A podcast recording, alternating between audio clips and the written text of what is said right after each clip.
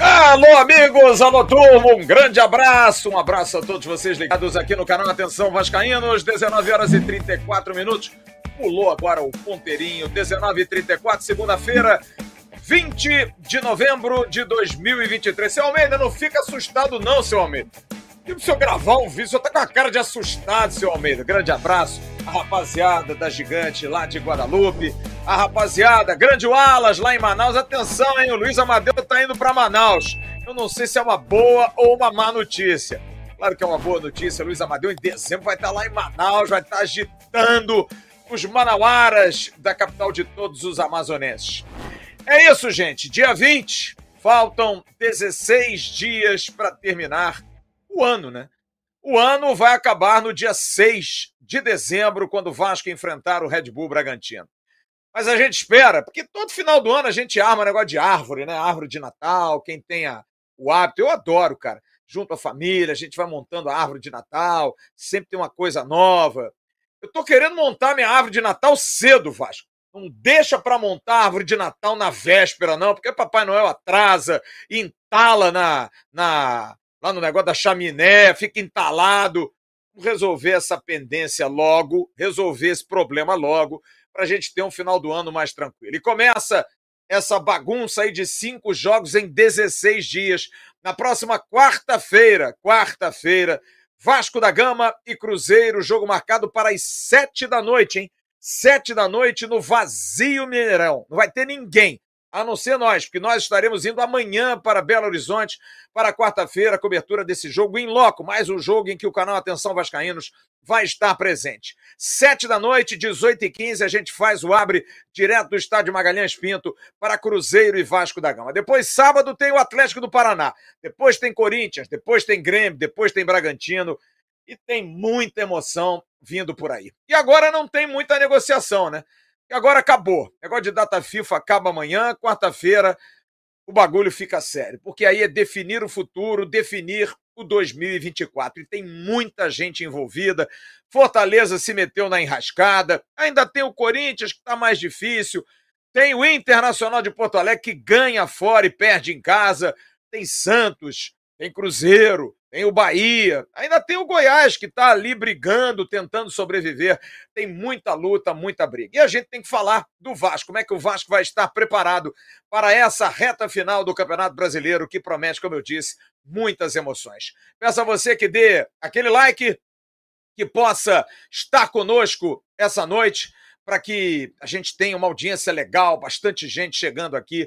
Pegue o link, espalhe pelos seus grupos de WhatsApp, de Telegram, de Facebook, para avisar que nós estamos chegando com a tradicionalíssima live de todas as segundas-feiras, no dia 28 de março de 2024. São cinco anos de live tradicional de segunda-feira. O programa que começou que iniciou o canal Atenção Vascaínos. Seja membro do canal Atenção Vascaínos, vale muito a pena. Você vai participar, como por exemplo, da festa do final do ano, o QR Code está aí na tela. Dia 16 de dezembro, tem mais de 70 doidos já com ingresso comprado para que você possa estar nessa festa maravilhosa. Não vai dar para entrar nesse ano? Seja membro para ano que vem, quem sabe pinta de novo aí um sítio do Bismarck, quem sabe pinta aí um outro evento, né? A gente tem dicas. E atenção, falar em dicas, final do ano tem o sorteio de uma viagem para Mendoza, do Dicas de Mendoza. Sendo membro do canal, você pode participar. O Adeilson já foi, o Sérgio Zubelli já foi, o Amadeu também está nessa. Tem muita gente ganhando e a gente quer presentear vocês. Então, seja membro do canal Atenção Vascaínos. Vou dar um recado da 1xBet para você, a 1xBet que está impossível, hein?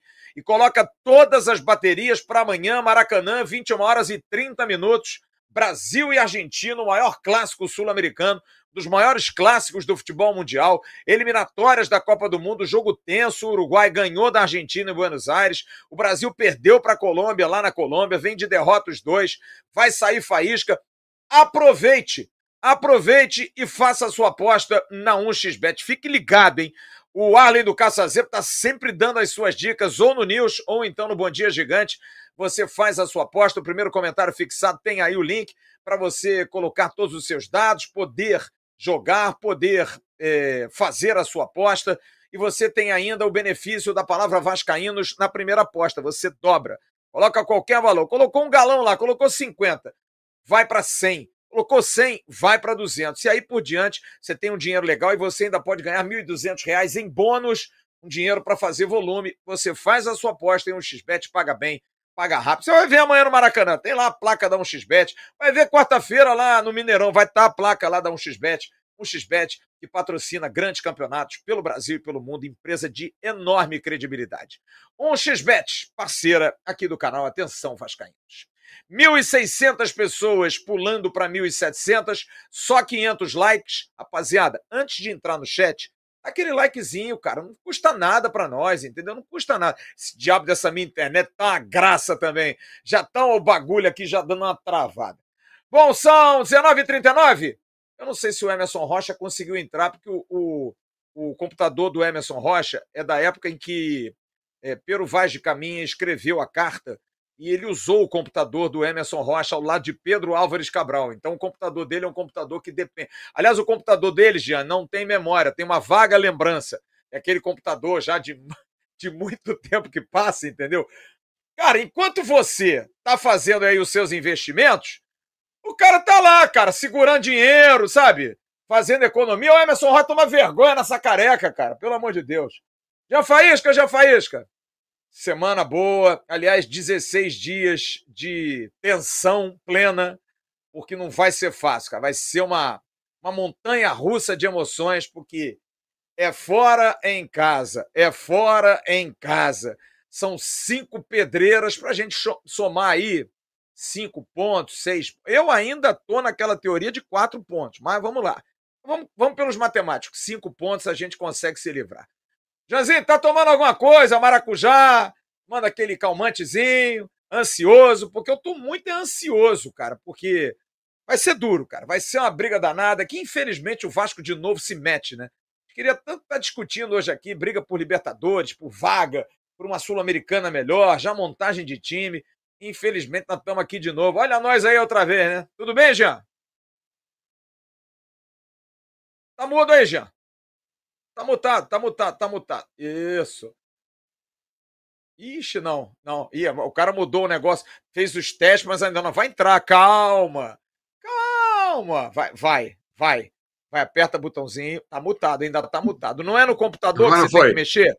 Aê, garoto! Ah, Porra! Agora foi. Agora foi. Tudo certo.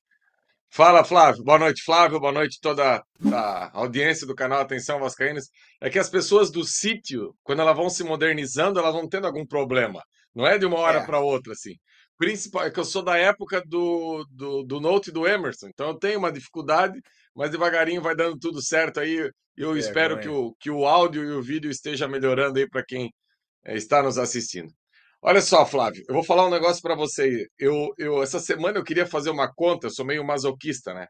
Primeiro a gente tem essa final com o Cruzeiro, né? Porque assim, é, eu até gravei um comentário para Ave Mais, amanhã de manhã, já convido a nossa audiência aqui para amanhã assistir lá no Ave Mais. O mais importante que ganhar é não perder.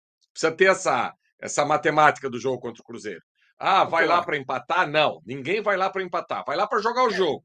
Daqui a pouco, num determinado momento, as coisas não estão acontecendo, recolhe os bonecos, bota o ônibus na frente da área e aqui, ó. Vamos botar um pontinho na sacola, porque a gente fica na frente do Cruzeiro. Se a gente conseguir voltar de lá com empate. Detalhe: a gente abre três do Bahia. E daí vai resolver a nossa vida com o Bahia, possivelmente num saldo de gols, se nesses quatro jogos restantes o Bahia fizer mais é, três a mais que a gente. Ou seja, são vários cenários. Mas o mais importante é não perder quarta-feira. E eu falo de ser sadomasoquista, Flávio, porque a minha preocupação é a Arena da Baixada sábado, que eu queria contar quantas lapadas eu já levei lá na Arena da Baixada na torcida visitante. Olha, meu amigo, foi coisa. Eu já levei sete, sete já levei seis. Não, não, você, você foi na Arena da Baixada antiga, né? Ainda quando não era, era Joaquim Américo, não era o estádio de hoje da Arena da Baixada, não, né? Não, mas aí que tem uma confusão, porque as pessoas falam assim, ó, na verdade a Arena da Baixada, ela já existe Sim. quando o Atlético é campeão brasileiro. É que ela era um U, porque tinha um colégio ao lado, Isso. que era o colégio de um, de, do torcedor do Coritiba, que não vendia aquela parte. Até que o Atlético conseguiu comprar e fechou o anel da Arena sabe? Porque esse jogo que o Vasco levou de 7 já era essa arena, mas em forma de uma ferradura, quase como se fosse São Januário. Sim. Só que faltava um lado assim. E teve uma também, Flávio, que eu lembro do 6 a 4 que o Vasco saía na frente, o Atlético virava, o Vasco virava. Foi aquela que o Andrade, aquele batedor de falta do Vasco. Mas isso tudo no antigo. Mas isso tudo e no antigo. fechar. Isso. Isso. Mas no novo, isso. no novo você já foi, não? No novo? Na já, nova Arena da Baixada? Já. Já. Na Arena da Baixada são sete jogos e sete derrotas, cara. Não ganhou ainda lá. Eu fui naquela da estreia do, do, do menino do goleiro que tá no Havaí agora, o Alexander. Alexander. O, o, o Vasco levou quatro, o Maxi Lopes Isso. ainda jogava. Flávio, eu já levei tanta porrada nessa Arena da Baixada que chegou uma época que o, o cara ia para a Arena da Baixada com o sentimento que assim, ó, eu vou porque eu amo o meu clube, mas eu vou perder, sabe? O melhor resultado que eu vi na Arena da Baixada foi o 2 a 2 quartas de final da Copa do Brasil, que o Diego Souza fez o gol do, do, do, do, Vasco, acho que o Éder Luiz fez um e o Diego Souza fez outro, se eu não me engano. Empatou 2 a 2 sabe? Que depois em São Januário a gente empatou 1 a 1 a gente tava perdendo até no finalzinho quando o Elton fez o gol de cabeça lá e colocou a gente de, na, na, na, semifinal. Então, assim, Flávio, é, é impressionante o que fizeram com o nosso clube, né, nos últimos anos. Isso é reflexo. Só que, assim, eu também entendo que o Vasco mais preparado, Flávio, nos últimos 20 anos, que vem na Arena da Baixada, tirando 2011 fora, é esse Vasco de agora. É esse Vasco de Medel, de Paulinho, de Verrete, de, de Léo Jardim no gol. É, é, é o Vasco mais preparado para tentar quebrar esse tabu. Mas antes desse jogo, a gente tem o Cruzeiro na quarta, Flávio, que vai ser um, uma carreta de paralelepípedo para descarregar. É, mas eu, eu acho que você está coberto de razão. A gente tem muitos traumas, são cinco tabus, alguns assim, muito, muito, né, opacos. Não tem assim, tá, ah, o Red Bull, desde que virou Red Bull, não é vencido pelo Vasco. Foram três compromissos, uma vitória deles e dois empates, né? É, eu acho isso aí um tabu, é um tabuzinho. Da, do Atlético do Paraná é, o Atlético do Paraná sempre foi muito complicado, sempre foi. Mas eu me lembro que o rival também apanhava lá dentro. Uma hora ganhou. Muito. E uma hora ganhou, muito. sabe? É, ninguém, ninguém leva vida fácil lá em Curitiba. Agora, o Atlético do Paraná também não tem jogado bem. Você vê, o Fortaleza, que foi o Fortaleza que perdeu para o Vasco, perdeu agora para o Cruzeiro, empatou na Arena da Baixada em 1 a 1 então não está também esse fantasma todo. Agora, é claro que tem a questão do campo sintético, apesar de que o Vasco jogou no campo sintético contra o Fluminense e jogou muito bem lá no Engenhão, né? Então, eu, eu acho que tem alguns tabus que já caíram. Agora, o jogo mais emblemático para mim de todos esses é o Corinthians. Porque é inacreditável o Vasco estar há 13 anos sem vencer o Corinthians. Lá e cá. Isso para mim é o mais duro de todo. Porque o Atlético do Paraná nós já ganhamos aqui. A gente já venceu aqui, a gente já derrotou o Atlético do Paraná aqui em, em, em passado recente. O Red Bull Bragantino, a gente já conseguiu ganhar lá em, em Bragança Paulista também, porque três jogos é o quê? De quatro anos para cá. Agora, por exemplo, o Cruzeiro, a gente vai mostrar hoje aqui, tem seis anos que o Vasco não ganha em Belo Horizonte.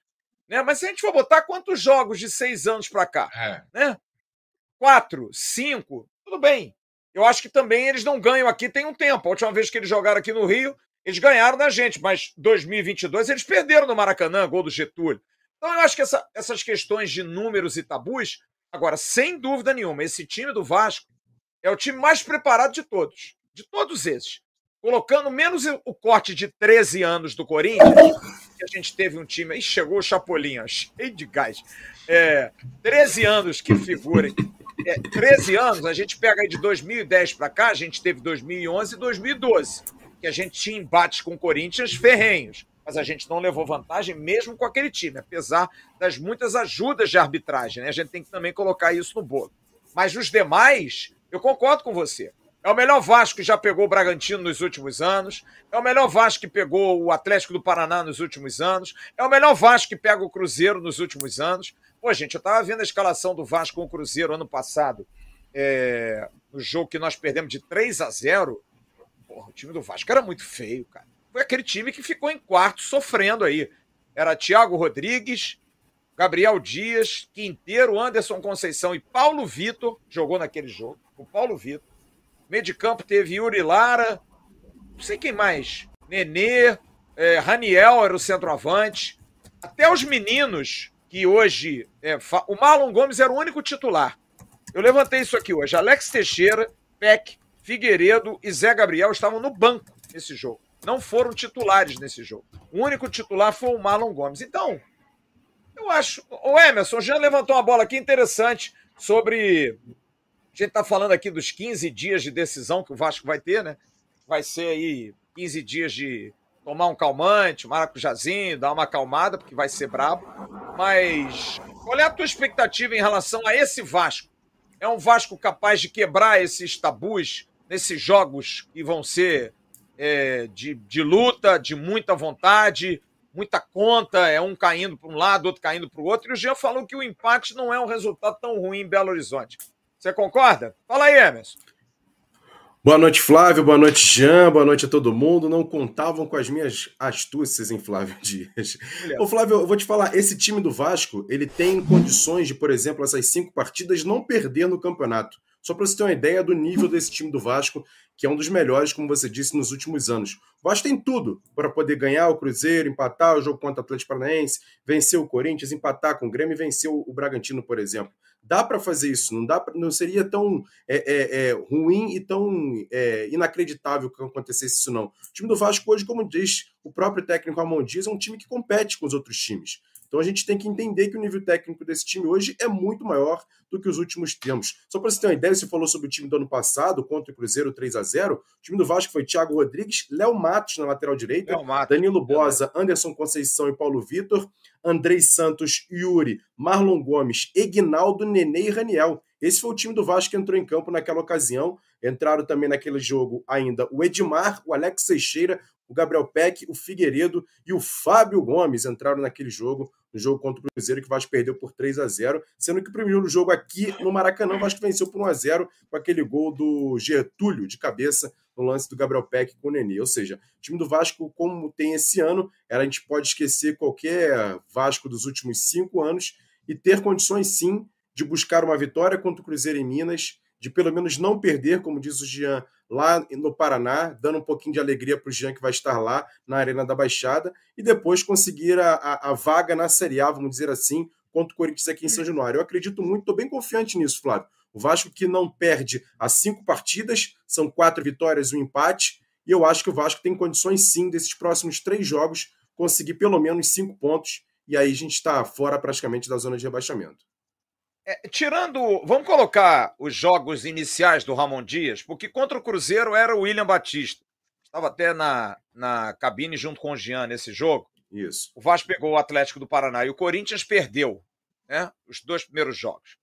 E aí, se a gente for colocar isso que o Emerson colocou, Jean e, e amigos que estão ligados aqui, o Vasco tem um, 2, 3, 4, 5, 6, 7, 8, 9, 10, 11, 12, 13, 14, 15, 16, 17 jogos. De Grêmio para cá, tá? 17 jogos tem uma, duas, quatro derrotas. Se a gente for colocar no papel as derrotas, o Vasco perde para o Palmeiras, que foi aquele jogo que a gente sabe como foi, né? Uhum. Que foi é, um jogo sem merecimento. O Vasco perde para o Santos de uma maneira surpreendente, talvez tenha sido a pior derrota em termos de rendimento. E o Vasco perde para Inter e Flamengo, sendo que com o Flamengo a gente fez um grande jogo, tá? E contra o Inter, mesmo jogando mal, quase que a gente empata no final o gol do Verrete. E no restante, nas outras 13 partidas, uma, duas, três, quatro, cinco, seis, sete, oito, nove vitórias. Nove vitórias. E dessas nove. Dois, três, quatro empates, cara. E, é dessas é nove vitórias, só em dois jogos o Vasco não foi bem, contra o América Mineiro. O sim, restante o Vasco sim. venceu. Exato. Venceu com méritos. Exato. Então mostra realmente, Jean, que o time compete. Ganhar do Vasco hoje não é uma tarefa fácil. Agora, tem um dado muito interessante para a gente colocar aqui. A gente vai enfrentar um adversário que tem um número para mim. Eu levantei, eu vi isso ontem, eu falei, não pode ser. O Cruzeiro tem o pior ataque do Campeonato Brasileiro e o Cruzeiro tem a segunda melhor defesa do Campeonato Brasileiro. Só pede para o Galo. Por um gol, ele não é o melhor ataque e a melhor defesa. O não, que, que isso ataque... influencia? O pior ataque e, e, a melhor defesa. O que, que isso influencia? Pegar um time que faz poucos gols, mas que tem dificuldade também de sofrer gols, Jean? É, assim, Flávio, é, é, essa, essa questão do Cruzeiro de fazer poucos gols é pela qualidade dos seus jogadores. Eu vou, eu vou dar um exemplo para você. Hoje, quando você olha o Cruzeiro e você vê assim, ofensivamente, o que o Cruzeiro tem de melhor hoje? Bruno Rodrigues. Estamos fechados aqui? Que o Bruno Sim. Rodrigues é o cara do Cruzeiro? Eu posso dizer que eu tive o prazer de ver o Bruno Rodrigues surgir para o futebol. Porque o Bruno Rodrigues era da base do Atlético Paranaense. E no primeiro ano que ele sobe, ele chega no Joinville, aqui no Jack. Por quê? O Bruno Rodrigues, ele não era um atleta, ele era um jogador de futebol. Se vocês, eu quero ver se eu acho fotos dele aqui no Joinville para mostrar para vocês. A lata do Bruno Rodrigues era desse tamanho. Ele vivia de bolacha recheada e pizza. Sério, ele, ele dava declaração, sabe? Só que ele era um inferno. Ele jogava 15, 20 minutos por jogo. Eu vou dar um exemplo para vocês. O Joinville decidiu uma vaga na Copa do Brasil com o esporte. O Joinville estava na quarta ou quinta fase da Copa do Brasil de 2017. E o esporte com Diego Souza, André Balada, um esporte. O Joinville perde nos pênaltis aqui. O esporte está ganhando o jogo, o técnico do Joinville coloca o, o Bruno Rodrigues e ele vira o jogo para o Joinville. Só que ele não conseguia jogar mais de 30 minutos, porque ele era gordo. Ele era um cara gordo, sabe? Sabe quando entra com o calção, a camisa, nada combina? Assim era o Bruno Rodrigues. Só que a vida ensinou para o Bruno Rodrigues que se ele quisesse ser de alto rendimento, ele precisava melhorar. E melhorou. Tanto que ele foi para Ponte Preta, teve destaque, foi para o São Paulo, não sei se vocês lembram disso, tentou jogar no São Paulo, não teve êxito, retornou para a Ponte, foi para cá, foi para lá, e hoje no Cruzeiro é um jogador ok. Mas o que, que eu quero dizer com isso? Um time igual o Cruzeiro não pode ter no Bruno Rodrigues o jogador salvador da pátria. É, é, é, assim, eu não estou menosprezando o Bruno Rodrigues, eu só estou dizendo que uma camisa pesada igual do Cruzeiro não pode ter do meio para frente a sua salvação no Bruno Rodrigues. Como, por exemplo, o Vasco é, não tem hoje, porque a gente tem outros jogadores para dividir, nós não poderíamos entrar na Série A achando que o PEC ia resolver tudo para nós. Esse é o paralelo que eu quero fazer para o torcedor entender. E, e, falta qualidade na equipe do Cruzeiro. Gente, pega a escalação do Cruzeiro aí. O, o, o zagueiro central, o quarto zagueiro, o irmão do Castan, nunca jogou em alto nível em lugar nenhum. Estava no Curitiba no passado, sabe? É, então, assim, os laterais, o Marlon, é do Criciúma aqui, lembro bem, foi para o Fluminense, nunca conseguiu se firmar, até está fazendo um brasileiro legal. O Lucas Silva, depois que voltou da Europa, nunca mais foi o Lucas Silva, até se machucou, mas era titular nessa equipe do Cruzeiro. Então, assim, Flávio, eu jogue, acho que é tá? qualidade.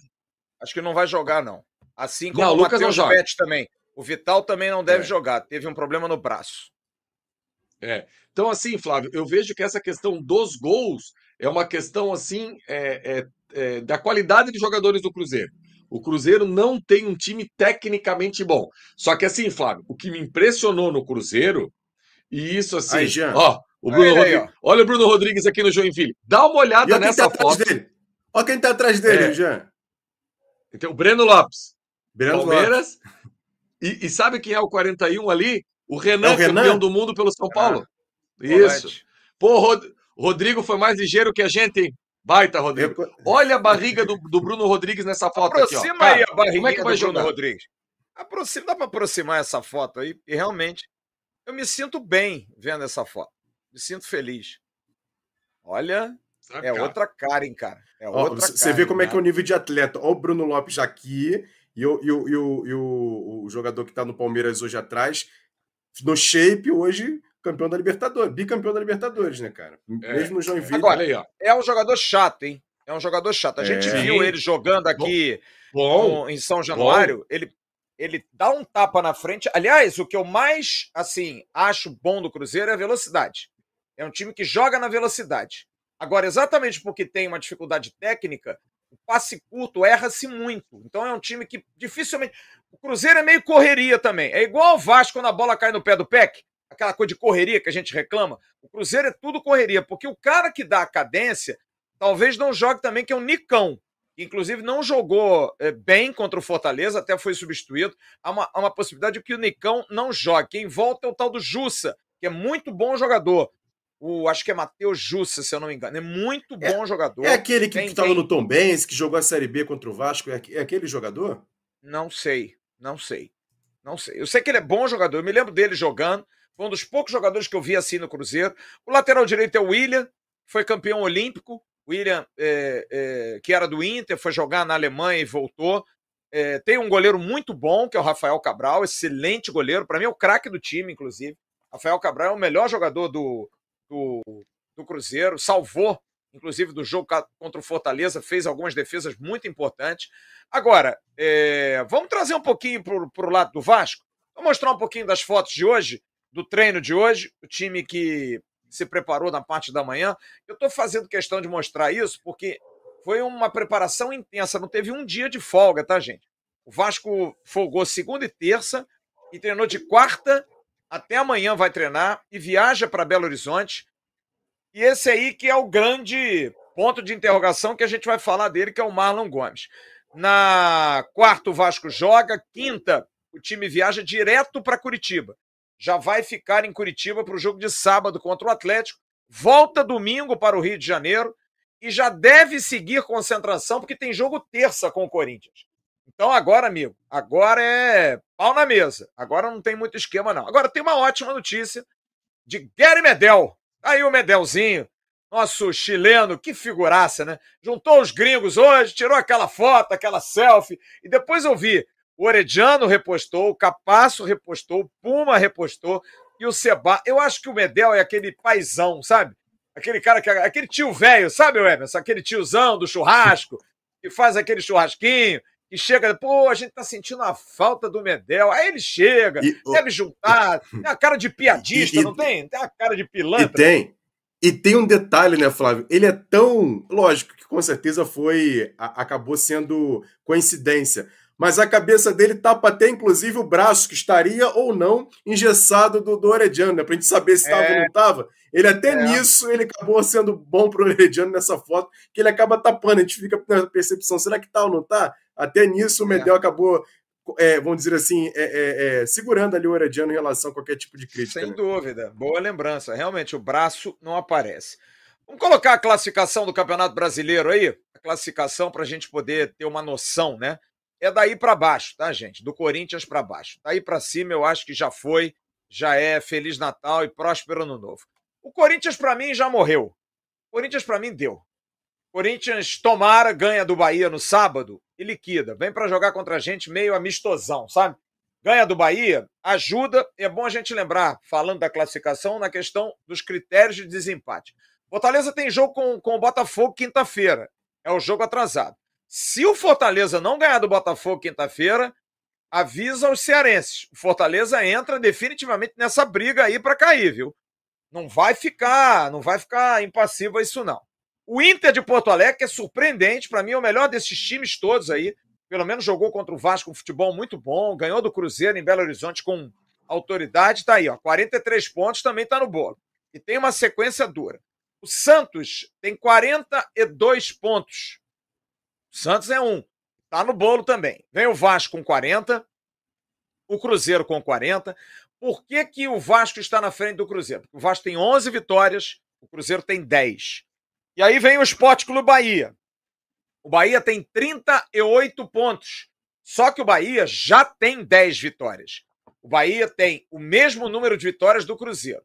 Se o Bahia empatar com o Cruzeiro, o Bahia perde no saldo, porque o Cruzeiro é o que tem o melhor saldo.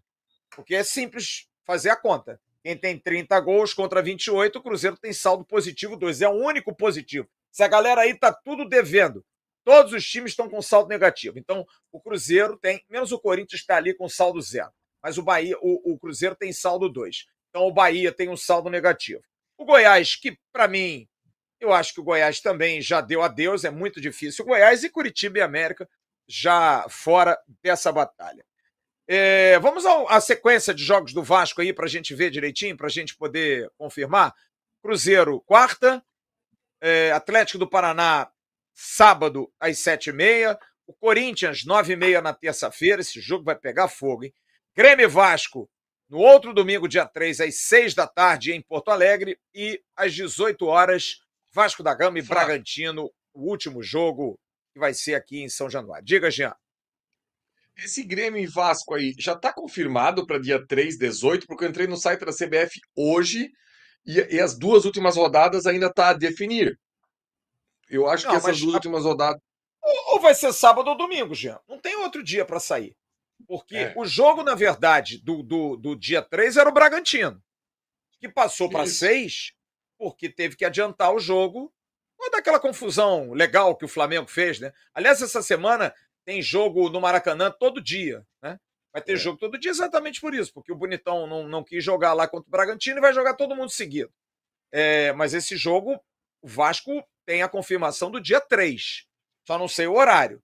Eu acho que esse horário de 18 uhum. horas aí, eu não estou acreditando muito, não, porque a última rodada e penúltima geralmente tem o mesmo horário para todo mundo, né? Para não ter essa, essa confusão. Porque, por exemplo, o jogo do Vasco com, com o Corinthians na terça-feira, teria uma vantagem, porque o Corinthians jogaria sábado contra o Bahia. Só que o Corinthians conseguiu adiar o jogo. Antecipou, o jogo vai ser sexta. Corinthians e Bahia vai ser na sexta-feira. É uma vantagem para o Corinthians, tem mais um dia, né? O Corinthians vai descansar sábado, domingo, segunda vem para o Rio. O Vasco vai descansar domingo, segunda para jogar terça. Então, mas eu acho que esse jogo do Grêmio aí vai ser dia 3. Não dá para botar sábado. Porque é penúltima rodada, cara. Tem muita coisa sendo é, Só tem um detalhe. Só se chegar lá, eu acredito que não vai acontecer, principalmente pelo lado do Grêmio, tá? Acho que o Vasco, por exemplo, pode até chegar lá já livre do rebaixamento. Mas o Grêmio provavelmente vai estar brigando pelo menos por uma vaga na Libertadores. É, então não dá para você. Se tiver dois times que tiver sem interesse, tudo bem. Mas é. em princípio não é. Não, não é fosse América e Curitiba, é. Vou botar até de madrugada, porra, mas é. esse jogo sempre tem alguém aí que está interessado. Agora, eu queria perguntar uma coisa para vocês. É... O que, é importante nessa hora, cara?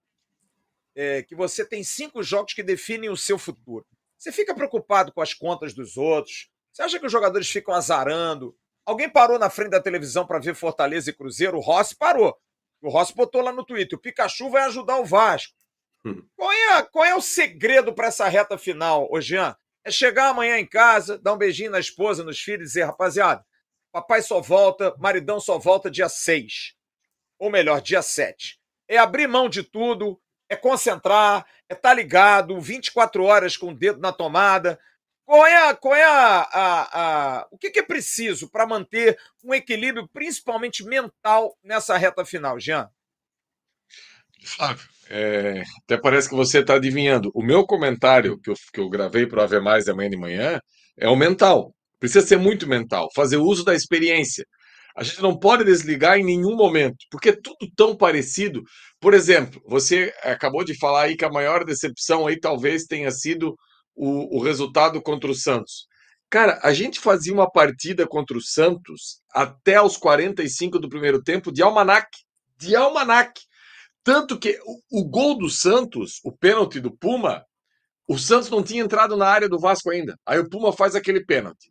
Aí o Vasco vai lá e empata o jogo. E o Vasco manda no jogo dentro da vila. Até sair o escanteio.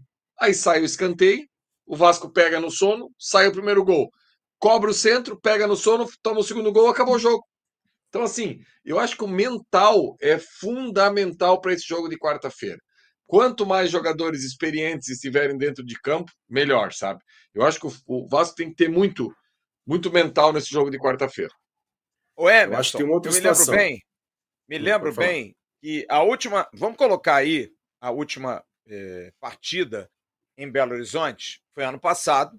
O Vasco perdeu de 3 a 0, né? Foi amassado pelo Cruzeiro. Aliás, vinha até fazendo um bom jogo. Verdade seja dito, o Vasco até vinha fazendo um bom jogo. Se eu não me engano, teve até um lance no início que perdeu.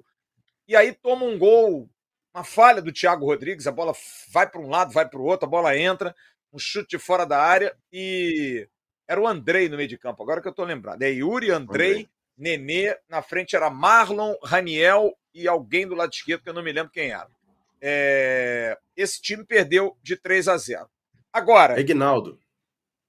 Era o Egnaldo? É, Era o Egnaldo. Eu li aqui a escalação. E a última. Agora, eu fui buscar, porque a última vitória do Vasco é uma vitória muito emblemática lá em Belo Horizonte. Foi em 2017, há quase seis anos, porque foi no dia 26 de novembro. Praticamente aí há seis anos atrás, gol do Paulão. E eu, e eu me lembro, vocês se lembram desse jogo? O Vasco lembro. jogou uma partida cirúrgica. O Vasco deu poucos chutes a gol. Não foi... Isso. O Cruzeiro foi uma pressão absurda, mas o Vasco bem postado. Tava lá o Anderson Martins jogando para boa. Eu acho que o Breno, não, o Paulão jogou. É, Madison na lateral. Na outra lateral era o Ramon, que hoje é comentarista da, da TV Globo. O meio, tô lembrando aqui de cabeça. Tinha Paulinho, tinha Pikachu, tinha o Jean, volante. O volante Pitbull jogou. O Nenê, eu acho que jogou essa partida também. Mas foi um time que soube cozinhar. Agora, uma coisa que é muito importante nesse jogo para mim, que vai ser fundamental, é que não vai ter torcida, Emerson. Sabe? E não ter torcida num jogo desse de pressão, eu acho muito importante. Claro que tem aquele lado, ah, o time adversário, se não jogar bem, 10 minutos a torcida tá vanhando. E se jogar bem 10 minutos e meter dois gols, como é que faz? Porque o jogo na Vila Belmiro, o Vasco perdeu por causa da torcida do Santos. Porque a torcida do Santos fez um barulho, fez uma pressão danada, ruim de jogar lá dentro. Antes do jogo e tudo. Antes do jogo, lá o locutor falando, ah, o time mais rebaixado, que não sei o quê. Uhum. Não ter torcida. Eu queria a opinião sua e a opinião do Jean. Não parece a vocês que essa pressão desse. Porque esse jogo foi uma pressão absurda, cara, do Cruzeiro em cima do Vasco. Esse 2017. Só que era um time, né? Azeitado. O Zé Ricardo deu, um, deu, um, deu um, uma cara a esse time. É um time que consegue chegar a uma pré-Libertadores. Mas a torcida do Cruzeiro fez uma pressão, cara. Eu já fiz muito jogo em Belo Horizonte. É duro jogar, cara, contra os caras lá, contra o Cruzeiro e contra o Atlético. Mas contra o Cruzeiro eu acho que ainda é mais pressão. Porque ainda tem a rivalidade, que as torcidas não são torcidas amigas. Eu me lembro daquele jogo aqui no Rio, que o Guarim faz 1 a 0 e praticamente rebaixa o Cruzeiro. Ali pintou uma animosidade ainda maior. Eu acho que não ter torcida é, é, é bom para nós. Não acha, não, Emerson? A gente viu no primeiro turno. Em São Januário, o Vasco jogou sem torcida, perdeu aquele jogo pro Cruzeiro com uma bola só. O Cruzeiro deu um chute ao gol e acabou vencendo por 1 a 0 Então, tenho certeza que se a torcida do Vasco estivesse presente, provavelmente o Vasco não perderia aquele jogo. Provavelmente, porque o Vasco teve oportunidades, inclusive, de fazer gols naquele jogo. Mas a torcida fez falta. Em São Januário fez muita falta. E outra coisa também, deixa eu só passar rapidamente o time de 2017, você pediu aqui, ó. Martins Silva, Madison, Paulão, Anderson Martins e Henrique na lateral esquerda. Wellington, Evander, Iago Pikachu e Paulinho, Nenê e André Rios, esse time do Vasco que venceu aquele time do Cruzeiro, que tinha até, inclusive, Arrascaeta e Thiago Neves naquele time. Ô Flávio, em relação a essa questão que você falou, que o, que o Jean levou, levantou muito bem, sobre a questão mental desses jogos agora que se faltam, e são poucos dias e muitos jogos, a gente tem que entender também algumas, algumas situações que tem que saber também da estratégia, né? do grego estratégia, como diz o poeta Capitão Nascimento. Sabe por quê? Porque, por exemplo, o Vasco vai jogar contra o Atlético Paranense agora. Oh, vai jogar primeiro contra o Cruzeiro, depois pega o Atlético Paranense e, na sequência, o Corinthians. Só para você ter uma ideia, o Vasco tem no seu goleiro Léo Jardim há 16 partidas pendurado com dois cartões. Se o Léo Jardim, por exemplo, recebeu o terceiro cartão amarelo, bate na madeira contra o Atlético Paranaense, o goleiro deveria ser outro no jogo contra o Corinthians. Só que não vai ser o Ivan, por exemplo, porque o Ivan tem contrato de empréstimo com o Vasco, com o Corinthians não vai poder enfrentar lá. Então, até essa questão da estratégia do Vasco para as próximas partidas também tem que ser levado em consideração. Esse jogo do Cruzeiro, o Vasco tem 13 jogadores pendurados. Isso também tem que ser discutido. Será que, por exemplo, o jogo da Arena da Baixada é mais importante ou menos importante do que o jogo, por exemplo, contra o Corinthians jogando em São Januário? Porque são poucos dias para você, por exemplo, vai ter tempo de treinar, se for tiver que entrar outros jogadores. Então, talvez esse jogo do Atlético Paranaense, o Vasco, em princípio, não tem que contar muito. Talvez, sabe, saber remanejar a questão da equipe Pro, tudo bem, ah, são poucos jogos, isso é tudo decisão, eu entendo. Só que você perdeu um jogador importante ou outro para esse jogo contra o Corinthians, que eu acho que é o jogo que pode salvar o Vasco, para isso também tem que precisar um pouco de estratégia. Aí vai depender da comissão técnica, de saber quem está bem, quem está mal, mas é uma discussão importante que a gente também tem que levar em consideração a questão da estratégia do Vasco para as próximas partidas. Você acha, Jean, que é legal pensar assim, por conta de cartão, de ter muita gente pendurada, ou, ou não vale tanto? Eu entendo o que o Emerson quer falar. Até porque, por exemplo, para sábado, para terça-feira, a gente está falando de 72 horas de recuperação, uma viagem no meio do caminho e tudo isso, sabe? Mas eu acho que tem que acontecer um natural, assim, sabe? Se for levar cartão, levou cartão. Se, se conseguir jogar sem levar cartão. A, a, a, uma outra questão que também a gente tem que entender para esse jogo de quarta-feira se chama Leandro Pedro Voade. É esse o árbitro, correto? Então, Isso, assim, ó. Sim. É, alguém tem que chegar no Vasco, sentar a galera e dizer assim: ô, oh, gente, quem vai apitar o Voade? Não fica de palhaçadinha, não fica caindo toda hora, não fica esbarrando e pedindo. Ele não dá, ele não dá. E outra coisa, se precisar dar uma chegadinha, dá uma chegadinha, porque ele não dá para os dois lados. É, ele tem um critério. Não fica com medinho de dar uma encostada, de dar uma pegada, porque o Voaden deixa fazer isso, entendeu? No corpo, e, e principalmente. É, e isso me irrita assim, porque parece que o jogador não entende quem está apitando o jogo, sabe? Não entende. Por exemplo, eu vou dar, dizer um que até saiu do cenário agora: o Weber Roberto Lopes. O Weber Roberto Lopes, como ele, ele, ele apitou os últimos anos, é, gordinho. Graças a Deus. Pansudinho, é. é, pansudinho, ele estava gordinho. E aí o que, que ele fazia? Ele, ele apitava tudo para picotar o jogo. Assoprava ele falta, falta, falta, falta, falta, falta, enchia de falta.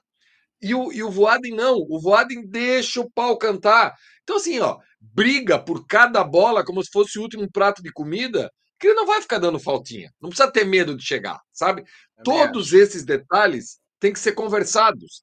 Porque no detalhe, é no detalhe. É, é o Cruzeiro não é o Cruzeiro de espetacular, não é. O Vasco não é ruim, não é. Mas também não pensa que vai chegar lá e vai passar por cima do Cruzeiro.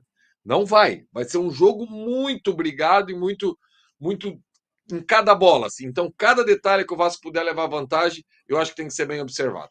E nesse detalhe da arbitragem, o VAR é o Daniel Nobre Bins, que é aquele cara que gosta de aparecer em tudo a qualquer bracinho a mais, ele gosta de. Lembra da expulsão do próprio Maidana no jogo Vasco e América Mineiro. Então, assim, ele é um cara meticuloso, é um cara que analisa tudo. Então, não pode dar mole também dentro da área, de segurar a camisa, de esticar um pouco mais o braço. Tem que prestar atenção nessa questão, porque o Daniel Nobre Bins adora aparecer no, no VAR, né? Só para só informar corretamente, são 14 jogadores pendurados, tá? Porque o ah, Paulo ah, Henrique 14. saiu da lista. Léo Jardim. É, mas o Figueiredo também, Michael, Flávio. São 13. Hein? Então é mais gente, porque tem mais gente envolvida. Léo Jardim, é. Maicon, Zé Gabriel, Praxedes, Paulinho e Peck. Titulares. São exatamente seis jogadores. Puma, que pode jogar, Robson, Léo Pelé, Zé Vitor, Barros, Marlon Gomes, Serginho e Sebastião. Tem um jogador que também está pendurado, mas que não está nem aí, que é o Rayan. O Rayan está pendurado, nem na ah, lista sim. ele entra mais. Tá? Boa. Então, na verdade, isso, são é. 14. Léo Jardim, é, Maicon, Zé Gabriel, Prachedes, Peck e Paulinho, seis titulares. O Puma pode ser titular, seria o sétimo.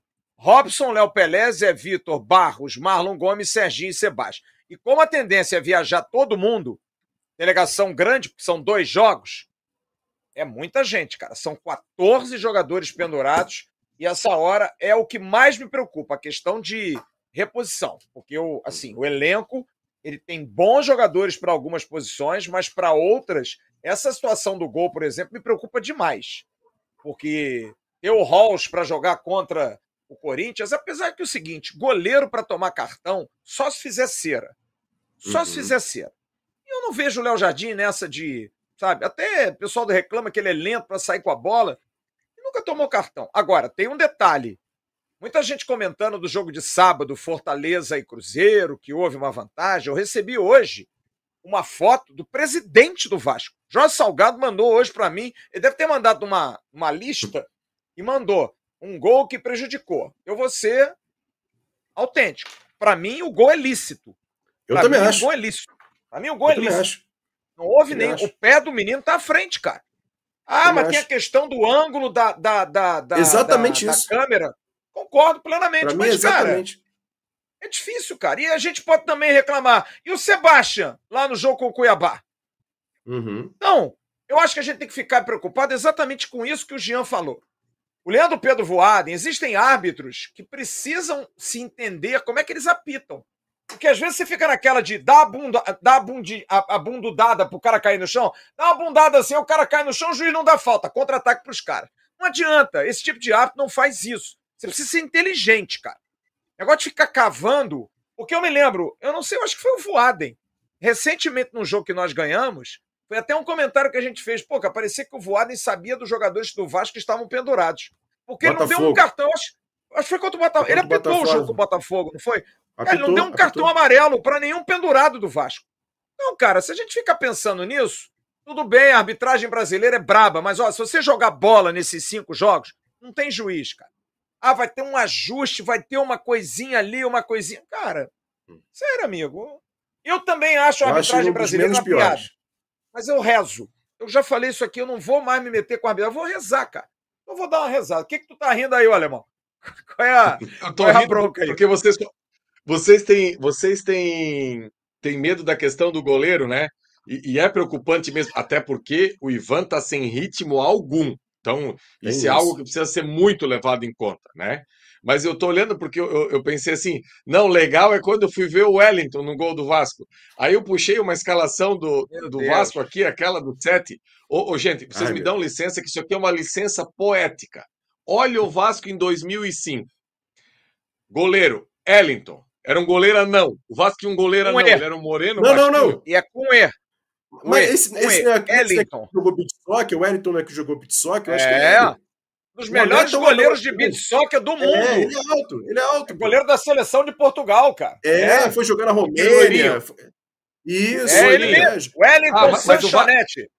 É isso, esse isso. mesmo. Mas o Vasco teve um outro goleiro que era não. Isso. Era o Wellington. É, lembro.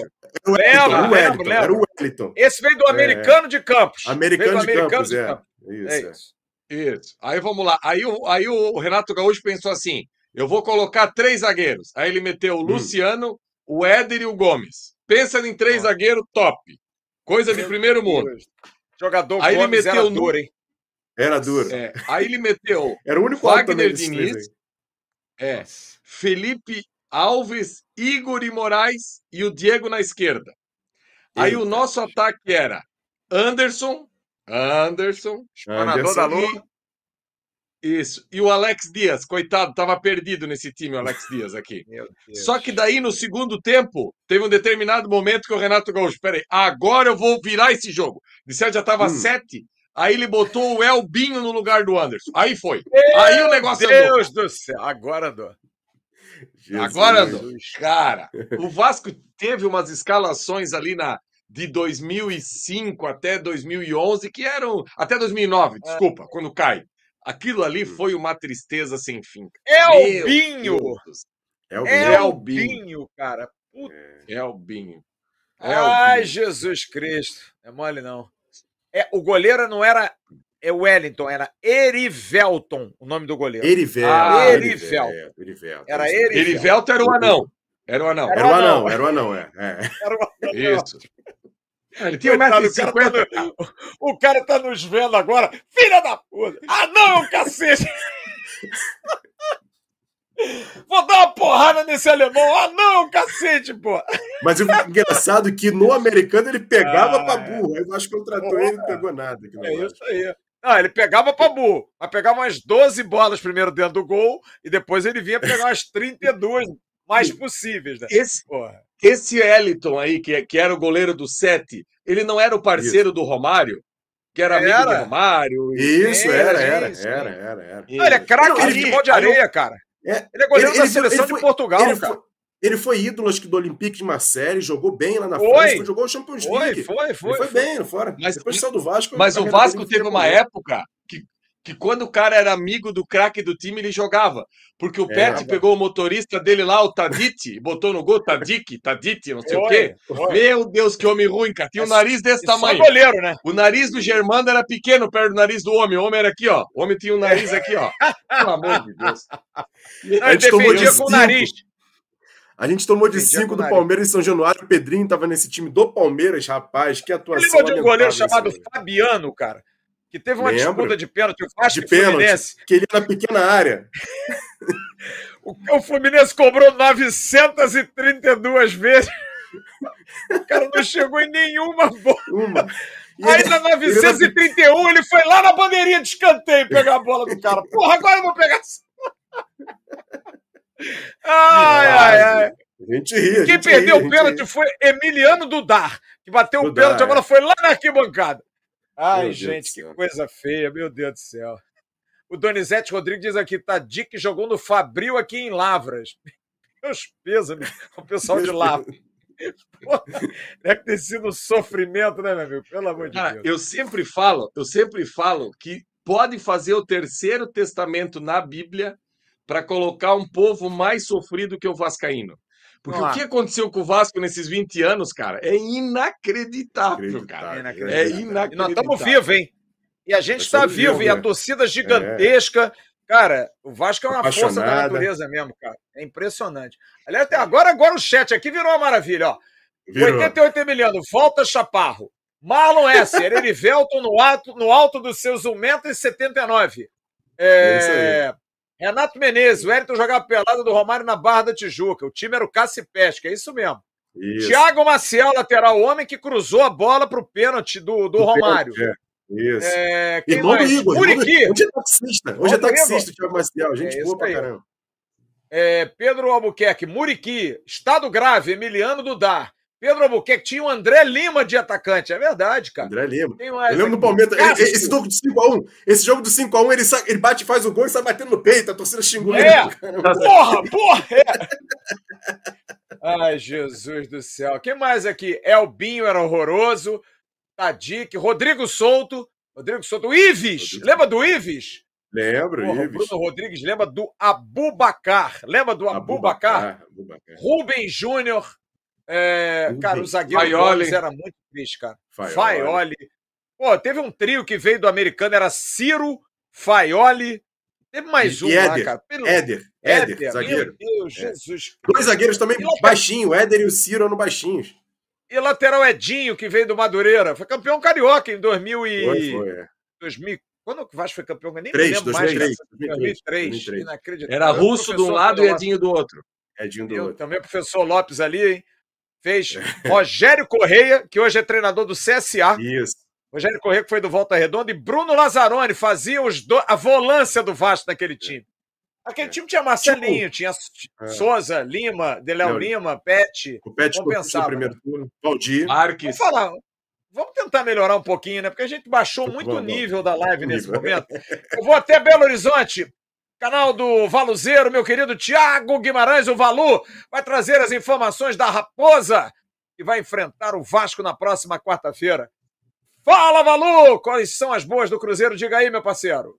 Um abraço para você, Flávio Dias, e todos ligados aqui no Atenção Vascaínos. Eu sou o Thiago Valu e chego aqui de Belo Horizonte para falar a respeito do Cruzeiro, este jogo de quarta-feira que vale muito para o Cruzeiro e é óbvio, vale muito também para o Vasco da Gama, rodada de número 33 às 19 horas. O Cruzeiro não vai ter nenhum tipo de desfalque para enfrentar o Vasco da Gama. O Paulo Autori vai contar com todos os jogadores. William, Felipe Machado e Arthur Gomes, que estavam pendurados contra a equipe do Fortaleza, não tomaram o terceiro cartão amarelo, estão à disposição. E o Matheus Jussa, que já não poderia jogar por conta de força contratual, mas estava suspenso, e o zagueiro Neres também ficam à disposição. A grande dúvida é o Lucas Oliveira, que foi titular o ano passado, durante toda a campanha do Cruzeiro em 2022 na Série B, atuou muito bem no lugar do Neres imagino que ele tenha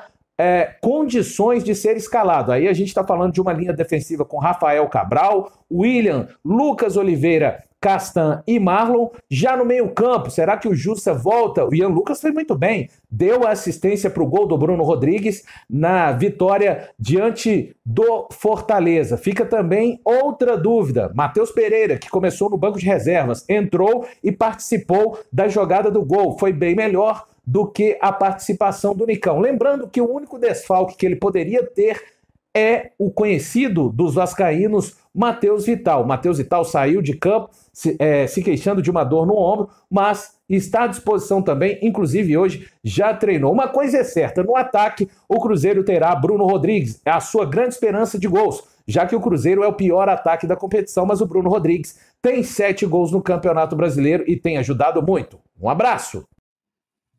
Grande valor. Obrigado, meu querido. Bom, então vai voltar todo mundo, né? O o Pet vai jogar, o Matheus Pet, o Matheus Vital, só não joga o Lucas Silva mesmo. Ô, Rapaz, o chat, o chat aqui tá demais, não. cara. Pô, o pessoal colocou Abe, Abedi e Valdiran. Não, Abedi e Valdiran foram bem no Vasco, pô. Tá aí também não. É. Pô. Abedi e Valdiran André, André Ladaga, Ladaga, cara. Eu nem me lembrar. Meu Deus do céu, André Ladaga. Teve um outro aqui que o pessoal botou que eu achei ótimo. Alain Delon. Quem mais? Valdir Papel é histórico. Valdir Papel é histórico. É histórico. Mas a Buda. Volante a Buda. Volante a Buda. E o zagueiro Aslan. Ah, zagueiro Aslan. Dominguês, o português. Agora, por falar em zagueiro, é, vamos falar do time um pouquinho. O Rossi e o Capasso devem viajar tranquilamente. O Rossi está recuperado, é, deve ser inclusive titular. O Capasso também está recuperado, vai para a composição do elenco, é um jogador importante. A dúvida em relação ao Marlon Gomes. O Marlon Gomes está evoluindo. Eu acho que o Marlon vai viajar, tá? O problema do Marlon é físico, de melhoria física. Ele passou a semana passada toda de cama, pegou uma virose braba, mas está melhor. Eu hoje falei rapidamente lá com o pessoal da comissão técnica perguntei: e Marlinho? Está evoluindo. Então, Marlon Gomes deve viajar, vai participar do jogo. É... E o desfalque vai ser o Paulo Henrique, suspenso pelo terceiro cartão amarelo, e o Eric Marcos, que está fora por lesão. Agora, Paulo Henrique deve um viajar, jogador... né, Flávio? Vai. Paulo Henrique viaja porque tem um jogo quarta-feira, sábado contra o Atlético do Paraná e ele provavelmente vai voltar como titular. Na lateral direita, a tendência é o Puma Rodrigues ser o escolhido porque é o da posição, com o Rossi fazendo ali aquele lado direito, que é um lado direito que, por exemplo, jogou muito bem contra o Fluminense. Os dois jogaram bem ali. Foi o lateral direito e o, e o ponta que fizeram aquele estrago ali em cima do Marcelo, principalmente. Mas quarta-feira é um jogo de velocidade, de saúde. O Rossi tem que estar um pouco melhor, vai estar com uma semana mais de treino. E o Puma, cara, o Puma é isso, é jogador internacional. Não dá para também ficar com medo do Puma Rodrigues, senão manda embora, cara. Rescinde o contrato e manda para o espaço. Agora, tem um jogador que tá. que eu tenho certeza que deve estar com uma vontade. Eu hoje fui dar uma pesquisada. O zagueiro Maicon jogou no Cruzeiro. Ele esteve no Cruzeiro. Só que ele Passou, esteve no Cruzeiro três jogos. Ele foi contratado. Foi contratado. Ele chegou a jogar esses três jogos, mas foi no período pré-SAF. Ronaldo chegou, dispensou. Falou, não tem condição de pagar o salário dele, não é o jogador que eu quero. E aí ele foi para o Santos, onde ele teve um início bom. Foi capitão. O Maicon... Foi, pô. E o Maicon chegou a dar algumas declarações fortes quando foi para o Santos, a respeito da SAF do Cruzeiro, do Ronaldo. É, quem sofreu com isso também foi o Gabriel Dias. Gabriel Dias também foi nessa leva, acabou saindo.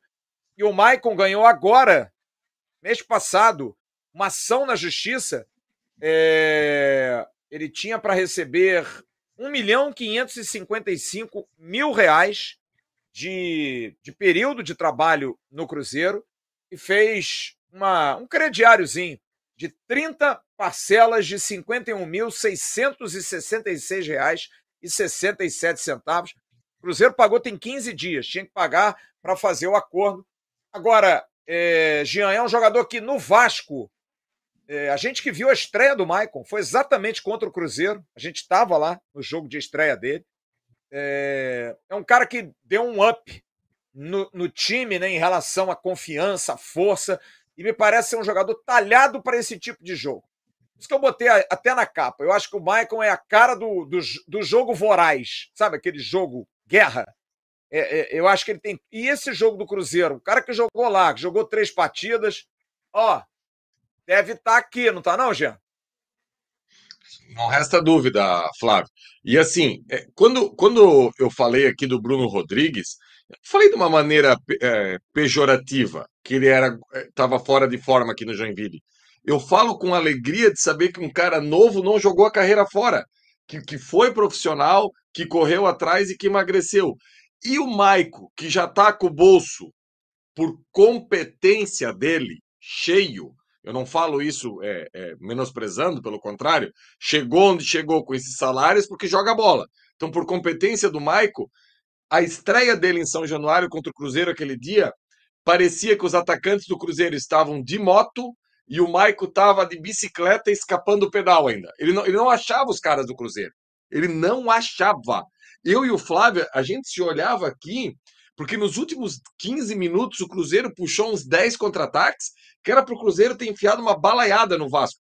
E o futebol é tão caprichoso que o Praxedes perde um gol dentro da pequena área, o 1 a 1 dentro da pequena área, bola só para Praxedes ele chuta para fora, sabe? Então, assim, que bom que o Maico conseguiu dar essa volta por cima e está tentando. E eu vou falar um negócio aqui, ó. Dentro dessa relação que vocês passaram aí, um que eu pensaria com carinho para levar o terceiro cartão amarelo é o Maico. Por quê, Jean? Porque a gente vai ter um jogo na grama sintética e esse time do Atlético é o demônio de rápido ali, que não é um jogo muito bom para o Maico. O Maico descansaria para entrar contra o Corinthians e o Léo Pelé, que é o substituto natural do Maico, na grama sintética pela velocidade, pela saída de jogo, ajudaria mais. Então, assim, tô conjecturando aqui que se fosse para escolher um Não, aí no, no, meio dessa. É, Concordo. sabe? Concordo. Era, era para o Maico, porque assim, ó, o, eu não sei, o, o, o Flávio, o, o, a gente tem o. A gente fala até com boca cheia aqui, né? O único profissional que cobre o Vasco no Brasil, que esteve em loco em todos os jogos, Flávio Dias.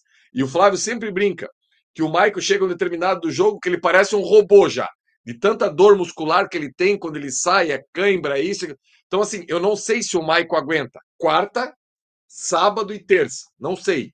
Então, assim, esse é um jogador que eu acho que, dentro daquela teoria que o Emerson levantou lá no início da nossa live hoje, o Maico era um desse que eu tentaria aí, quem sabe, levar o cartão contra o Cruzeiro. É, Para quem quer saber do Maicon, veja a matéria que eu fiz no sábado, aliás, no domingo, que foi o ar com o doutor Gustavo isso. Caldeira, doutor Gustavo Caldeira, ele falou especificamente de três jogadores. O Dimitri Payet, que é hoje reforço para o Vasco.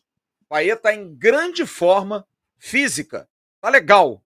Claro, precisa ganhar, de repente, um pouco mais de força, mas tá no shape. Perdeu mais de 4 quilos. Tá emagrecendo, tá muito afim, muito disposto. O Gabriel Peck, a questão física, e o Maicon. Ele falou, ele diz isso. O Maicon, quando chegou para a gente aqui, era de doer. Era complicado. E o Michael, um cara que inclusive tem autorização até para fazer, Jean, perguntei isso para ele, é, aquele, aquele exercício fora, ele pede. Falou, posso fazer na minha folga? E o Vasco prescreve para ele. Faça isso, faça isso, porque ele tem necessidade, ele gosta de fazer a atividade física dele. A mulher dele também gosta, então junta a fome com a vontade de comer. E o Maicon tem essa essa certeza de que se ele estiver bem Atleta, né? voando, né? Física, é exatamente. É o corpo dele. Ele precisa estar tá bem. E é um cara muito profissional, muito correto. E, além disso, muito focado, cara.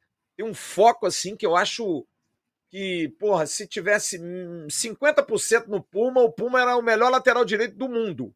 Porque o Maicon tem um foco para jogar, cara, uma disposição. E é um cara bom no alto. Agora, concordo contigo, João. Eu acho que o jogo, Jean, no sábado, é jogo de velocidade. É jogo de, de defesa um pouquinho mais alta, você precisa ter velocidade. Agora a gente perde muito no alto, né?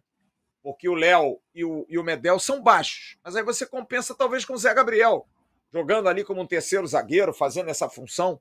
É algo para se pensar. Agora, preocupação amanhã, tá? 10 horas da manhã vai acontecer o julgamento do Pablo Verrete na segunda comissão é, de disciplina Vou pedir até o Rodrigão para botar a pauta aí. É... Campeonato Brasileiro, jogo Goiás e Vasco, processo 0992. O auditor relator, doutor Diogo de Azevedo Maia. Ele está em curso no artigo 254A do CBJD, o Código Brasileiro de Justiça Desportiva, de 4 a 10 jogos. E hoje, de novo, procurei o departamento jurídico do Vasco é... e há total confiança porque, inclusive, eu soube que há uma imagem que o Vasco vai levar que mostra nitidamente que não houve cotovelada do Verret. Não houve. Nem atingiu. Nem atingiu. E há uma segurança grande, só que o departamento jurídico do Vasco também não está querendo maximizar muito isso, lembrou sempre do Paulinho e do Eric Marcos, que foram absolvidos antes do jogo contra o América e tinham sido expulsos. O Eric Marcos, inclusive, faz uma falta no final lá, num contra-ataque, podia ter ganho um gancho maior, e não foi. Mas, de qualquer maneira, o Verrete viaja normal, assim como o Jair. Porque o efeito suspensivo que dá condição ao Jair de jogo vai ser julgado na quarta-feira. Julgamento que vai acontecer na é, quarta-feira, às duas horas da tarde, julgamento da primeira comissão é, disciplinar. Vai ser o pleno do STJD que vai julgar. Se vai continuar com efeito suspensivo, é bom lembrar que o Jair pegou quatro jogos, tá? quatro jogos. Ele cumpriu apenas um automático logo depois do jogo do Bahia. Teria três a cumprir, mas está com efeito suspensivo jogando normal. Mas também há confiança de que o Jair possa ser liberado e os dois vão viajar. Emerson, é, é claro que preocupa porque o STJD é igual a futebol, é uma caixinha de surpresas. Agora, é, perder um desses caras, principalmente o Verret, seria um desfalque gigantesco, né? Ah, vai ser uma covardia se ele for suspenso por mais jogos do que já foi. Até acho que foi covardia no jogo em si, não merecia ter sido expulso. Até foi, acabou sendo um pouco inocente naquela ocasião ali, acabou caindo na pilha dos jogadores do Goiás. Tanto que eu acho que a expulsão dele é determinante para aquele empate. Se ele está no jogo ali, era um outro jogador, uma outra situação, o Goiás não, se, se, atiraria para frente para buscar o empate naquela ocasião. Para mim, só saiu por conta da expulsão do Verret. Aí teve que ter a mudança na zaga, enfim. E acabou ocasionando o gol do Goiás naquela ocasião. Mas eu acho que seria uma covardia muito grande, porque, como você falou, cara, a imagem mostra claramente que ele não acabou não acertando. Tudo bem, pulou ali com o braço e tal, mas não era para ser sido expulso, acho que não merecia ter sido expulso. Tudo bem que foi o segundo cartão, mas eu acho que não merecia. Mas enfim, eu acho que vai ser uma covardia muito grande e, e, e lógico, se for desfalque, olha, vai ser muito, muito, muito sentido. Apesar de que o Sebastião, quando jogou contra o, o Cuiabá, de certa maneira acabou fazendo a jogada do gol ali. Mas o Verrete faz muita falta. O Verrete e o Léo Jardim são jogadores, além do Medel, são jogadores de pilares desse time do Vasco. É, e aí abre um precedente, né, Jean? Perigoso. Você pune um jogador como o Verrete, por exemplo, você vai ter que punir todo mundo. Depois que o tribunal lá, eu, eu ouvi, tá? Não é mentira, não. Eu ouvi o auditor lá fazendo o julgamento do Maidana, que disse que eu não consegui ver cotovelada. Pô, sério, aí já não é um problema de, de julgamento, aí é um problema de óculos, cara. O cara dizer que não viu o Maidana dando uma cotovelada no Verrete, pô, aí, aí não, foi assim essa gravidade toda. Então o Tribunal de Justiça também é um tribunal né, que, por exemplo, deu 60 mil de multa ao Vasco, resolveu julgar o Vasco de novo, e faltava 20 mil para a caixinha. Ah, vamos julgar o Vasco de novo, que aí a gente mete 80 e a gente consegue os 20 mil e punir o Vasco de novo. Depois de três semanas de prazo cumprido. O Vasco jogou com os portões fechados, pagou a multa de 60, mas aí vamos fazer um outro julgamento. Aí botaram mais 20 mil na conta.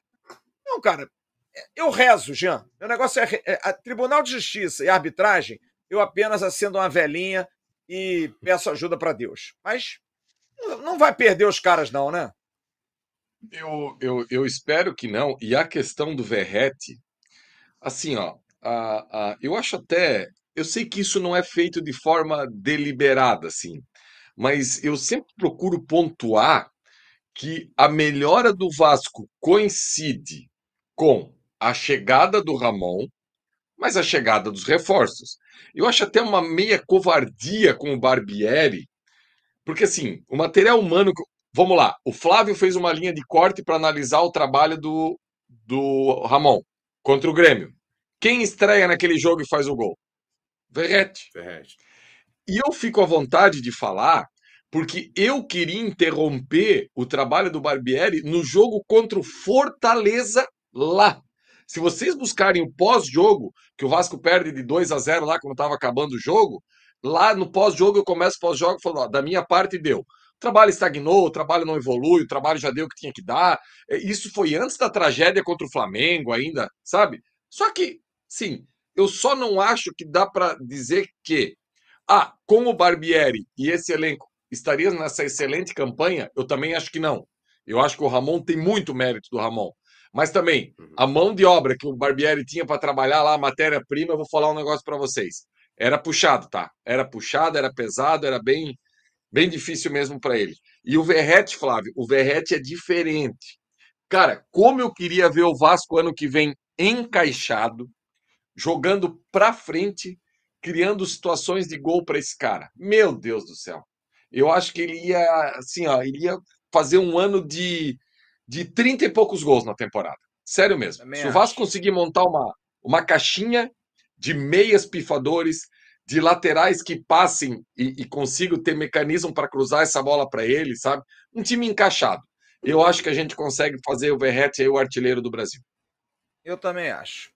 Ô Emerson, eu vou liberar vocês, mas eu ia até fazer um negócio aqui, é, é, eu ia mostrar o que eu recebi agora há pouco, que são imagens exclusivas nossas. É, recebi do Sérgio Dias, o arquiteto que fez o projeto do novo estádio de São Januário, novas fotos de uma de novas áreas do projeto, até para tirar algumas dúvidas, porque pintou muita dúvida em relação à questão envolvendo, é, por exemplo, ali o acesso é, àquela área da barreira, é, como é que ficaria a parte principal na, na frente de São Januário com a Avenida Roberto Dinamite. Bom, então eu vou trazer aqui, são fotos exclusivas, tá? Que a gente recebeu agora, que são imagens da praça externa, que vai ser implantada no terreno de propriedade da Associação do Vasco, situado na Avenida Roberto Dinamite, em frente à entrada social de São Januário, onde hoje tem um estacionamento. A proposta já foi discutida com a prefeitura e é no sentido de urbanizar esse espaço que terá novo uso aberto ao público e promovendo a integração com a vizinhança. No eixo da praça, a proposta contemplará um palco que poderá ser utilizado para diversas. Está vendo o palco? Aqui a gente está dentro do estádio, tá?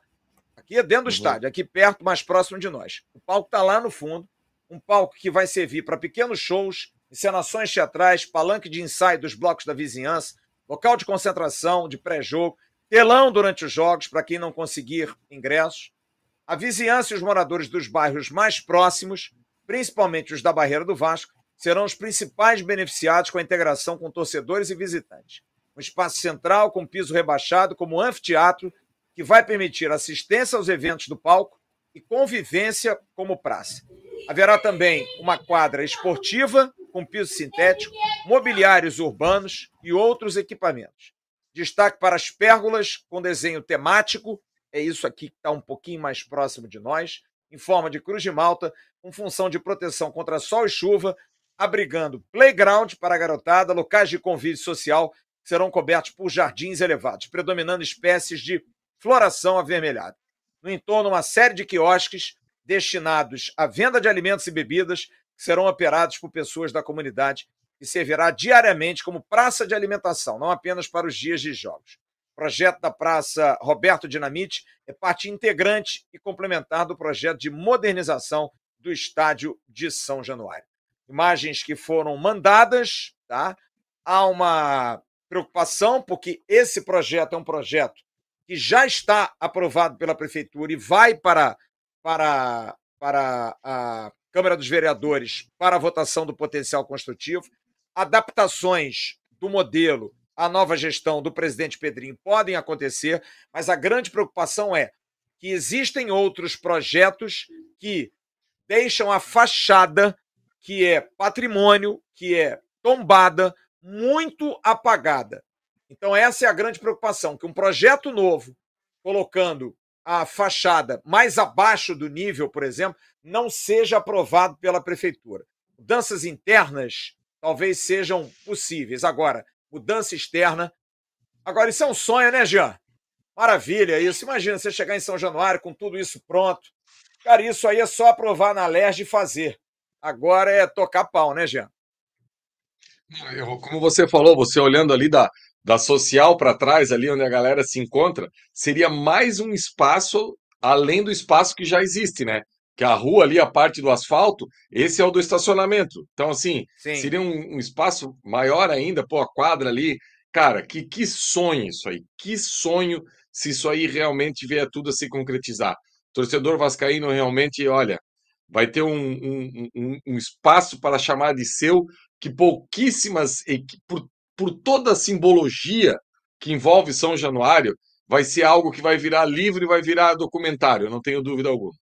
E um, e um detalhe, e tem um detalhe, né, integrar, né? A barreira, você vê ali tem uma quadra poliesportiva, os quiosques funcionando com as pessoas da barreira. É uma preocupação social também, que é algo comum ao Vasco. Aliás, hoje, dia da consciência negra, faço questão de vestir essa camisa aqui com o maior prazer. Camisas negras representam muito a nossa história. Não basta apenas ter consciência negra. Você precisa exercer a sua consciência negra. Diga, Emerson. Não, esse detalhe que você acabou de levantar por conta do dia hoje, que é um dia muito emblemático para todo vascaíno, é um dia que faz parte também da nossa história e tem esse detalhe importante dessa integração com a barreira. Porque, por exemplo, esse, essa última foto que estava no ar agora é aquele estacionamento que tem aquele paredão, que tem algumas é, é, é, bandeiras de torcidas organizadas, onde, por exemplo, muita gente acaba estacionando ali. Provavelmente essa, essa lá de cima é aquela rua que desce para quem vem, por exemplo, lá de Benfica, desce por ali, já cai em frente às sociais do Vasco, em frente ao portão principal. Então assim, seria muito bacana mesmo, por, com quiosques, com lojas para o pessoal que trabalha, que mora ali seria muito legal mesmo um projeto desse tamanho. A Prefeitura do Rio, por exemplo, está abrindo novos parques, não só o que tem em Madureira, tá, fez lá com onde era, vai fazer agora onde é a Gama Filho, vai fazer em novos bairros também, Realengo e Campo Grande devem receber parques nessa magnitude, e quem sabe a gente não vai poder ter a oportunidade de ter isso em São Januário, na Barreira, é, é, é esse povo de lá tão trabalhador e tão merecido de uma área bem melhor, arejada e muito melhor para poder é, viver e conviver com os jogos do Vasco por lá. Sem dúvida nenhuma, sem dúvida nenhuma. Jean Emerson, vou liberá-los, vou dar uma faturada, vou passar na galera para a gente encerrar a nossa tradicional live de segunda-feira. Amanhã, seguindo bem cedinho para Belo Horizonte, nove da manhã, parte o voo rasteiro. Quatro e pouco, estou chegando em BH. Amanhã tem boletim a ver, amanhã vai ter news ao vivo, enfim, a gente vai começar a agitar. E quarta-feira, Emerson Rocha, estou à disposição lá para o Bom Dia Gigante.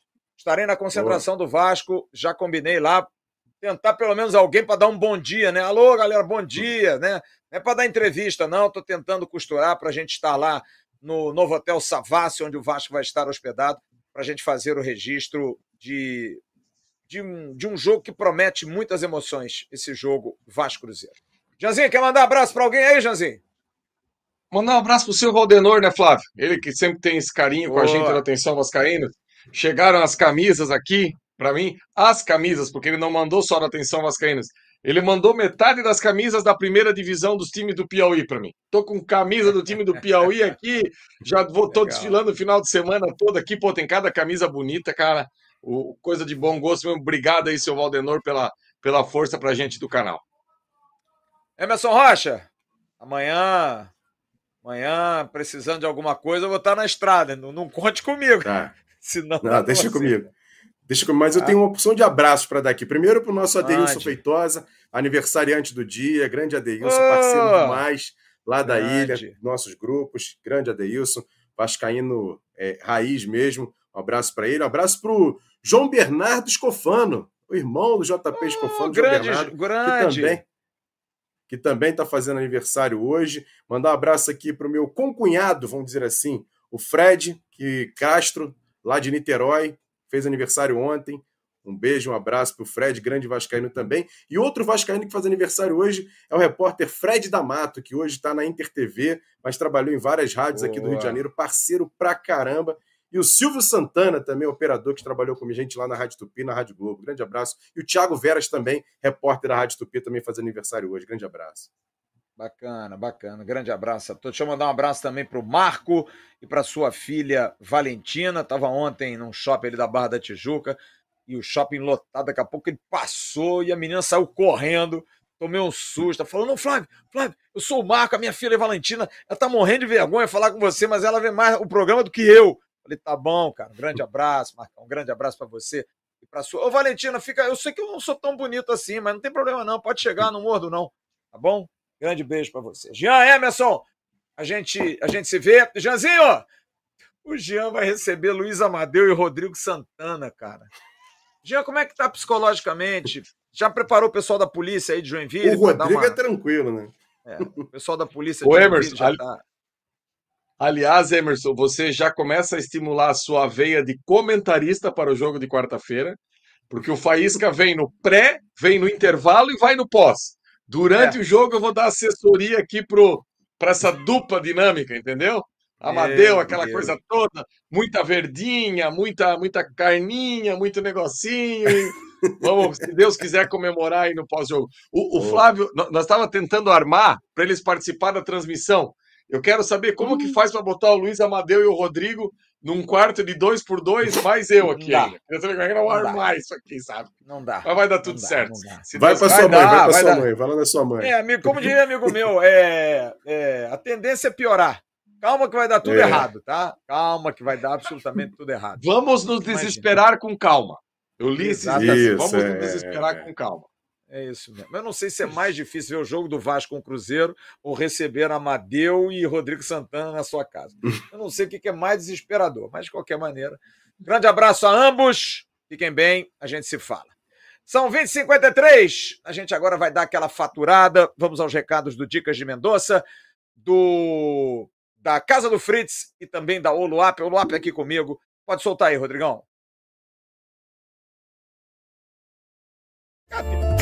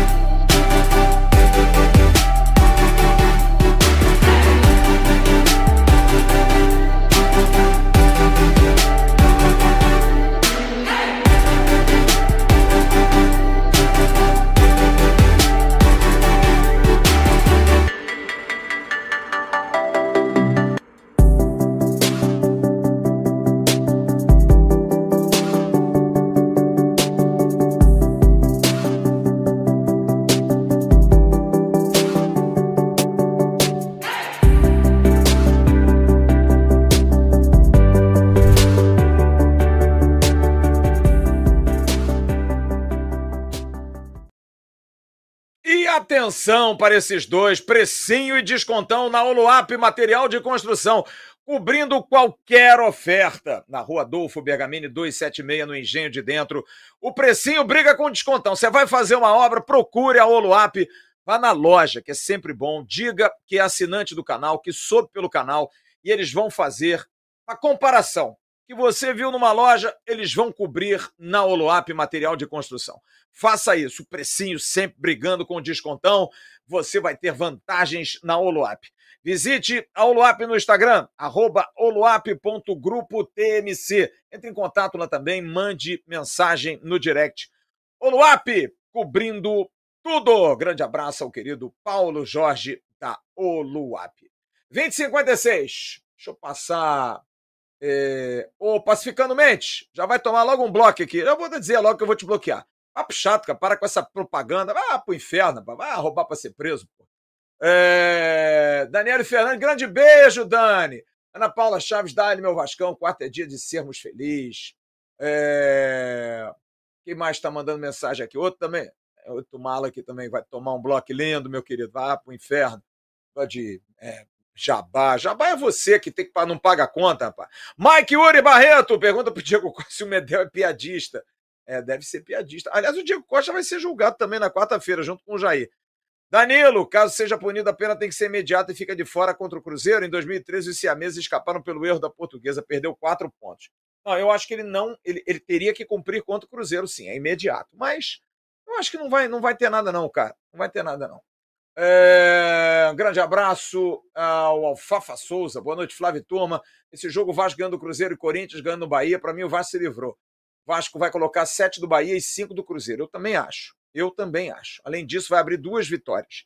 O Bahia terá que vencer dois jogos para empatar em número de vitórias. E aí tem que ver a questão do critério de saldo de gols aí. A situação do Bahia. Se o Bahia perder, e o Vasco vencer, eu acho que praticamente. Por isso que eu acho que com 44 vai, vai, vai limpar. William Luiz, grande abraço para o Wesley, para o William de Jesuítas Santa Cruz. É, Vinícius, rapaz, tá sonhando que o Vasco vai chegar a 51 pontos. Rapaz. Anderson Ruiz Cavalcante, meu parceiro, obrigado, meu irmão. Ótima viagem, vamos fazer. San Daniel e a folha de 26 milhões. É, folha de papel? Ah, vou falar nada não, amigo. É... Antônio Salles, Flávio, não quero mais ver vocês falar que? do PEC.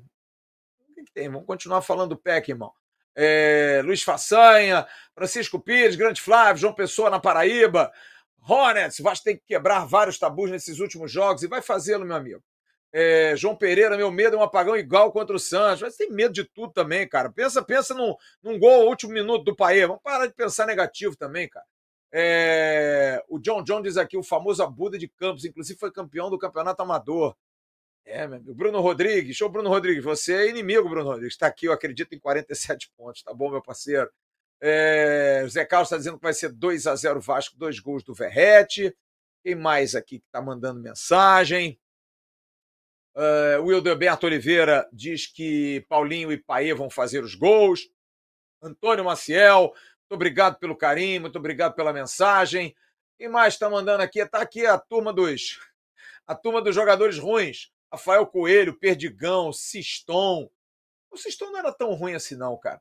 É... Arthur Vale, Ramon vai gritar com eco no Mineirão. Volta, Puma, caralho! Como no tempo do delegado. É... É... Quem mais? Uh, Ramon Sobreira diz: Emerson, com cunhado não é parente. É sim, cara. Vamos trazer todo mundo pro lado. Ricardo Santana, essa nova estrutura vai fazer os rivais pirar o cabeção e sem teto de plantão. É isso aí, cara. É isso aí. É... Da Bora, no papel está lindo. Agora o problema é virar realidade. É só aprovar, cara. Se aprovar, vai. Se aprovar, vai. É... Daniel Alvarez, o caixote 2.0 tá legal. Eu não gosto desse negócio de chamar de caixote, não, cara. Parece pejorativo, mas tudo bem, respeito a tua, a tua mensagem, mas eu, eu não gosto. É... Bruno Lemos, até agora não vi a posição da estátua do Roberto Dinamite e do Romário. Cara, isso aí é um detalhe muito pequeno, amigo, para estar tá preocupado onde vai ficar a estátua. Gente não tem nem estádio ainda, vai ficar preocupado onde vai ficar a estátua. Deve estar tá, ficar no museu. É... Guilherme Alves, bem legal esse projeto. É... Cristiano Paiva diz que o Thiago Valor é irmão do Emerson, não é não? É, Ramon Sobreira, concorda em parte com o Jean, mas o Ramon Dias recuperou muitos jogadores da era Barbieri. É, quem mais? Uh, Thales de Farias, reclamando aqui do Paulo Brax. Radialista Tony Aguiar, lembra do Marco Brito, Leôncio Lobo, bora reagir, Vasco. Uh, Valdemir Alves, não quer que fale do Barbieri. É, Adailson Freitas, já poderia dar esse elenco para o Barbieri. Flamengo Barbieri no Flamengo que não iria fazer nada. Não sei, cara. Sei não. É... Quem mais está mandando mensagem aqui? O Lucas. Cada jogador pereba que já passou na mão do Vasco é duro, né, meu amigo? Henrique e Abelairas. Lembra aqui o Gabriel. Abelairas, Abelairas, Abelairas, Abelairas. É... Renato Silva. Renato Silva não era ruim assim, não, cara. Era meio chegada a chuvas e trovoadas, mas não era tão ruim assim, não. Tony Guerra lembra do Bóvio, que não era um volante ruim, não. É, Guilherme Alves, o Kobe Jones. Eu entrevistei o Kobe Jones, fiz uma entrevista com ele. Depois que eu lembrei que tinha que botar tradução no rádio, não ia dar certo. Aí parei. Fiz a entrevista para mim. Nunca divulguei a entrevista. José Carlos, sua baba do quiabo. É, Julio Campos de Mesquita, Hermano Herrera. Herrera, Botafogo foi bem, mas no Vasco foi brabo. Daniel Alvarez Verrete, a cara do Vasco, mas está mandando mensagem aqui para a gente registrar, para a gente encerrar aqui. Alan Fernandes, minha fera, bola parada de Andrade. Porra, Andrade batia bem, né? Paulo Gomes, Flávio, notícia do Riquelme. Tá lá no Vasco, cara. Tá lá no Vasco. É... Vitinho Silva, Vitor Bolt. Vitor Bolt era duro. William Barbio, diz aqui o Thiago Guimarães. Willy e Francis Mar. Rapaz, rapaz, teve um cara que botou aqui, vamos ver se eu consigo recuperar a escalação do, do, do, do time o time das tragédias não dá para. Acho que já foi embora, cara. Sensacional o time.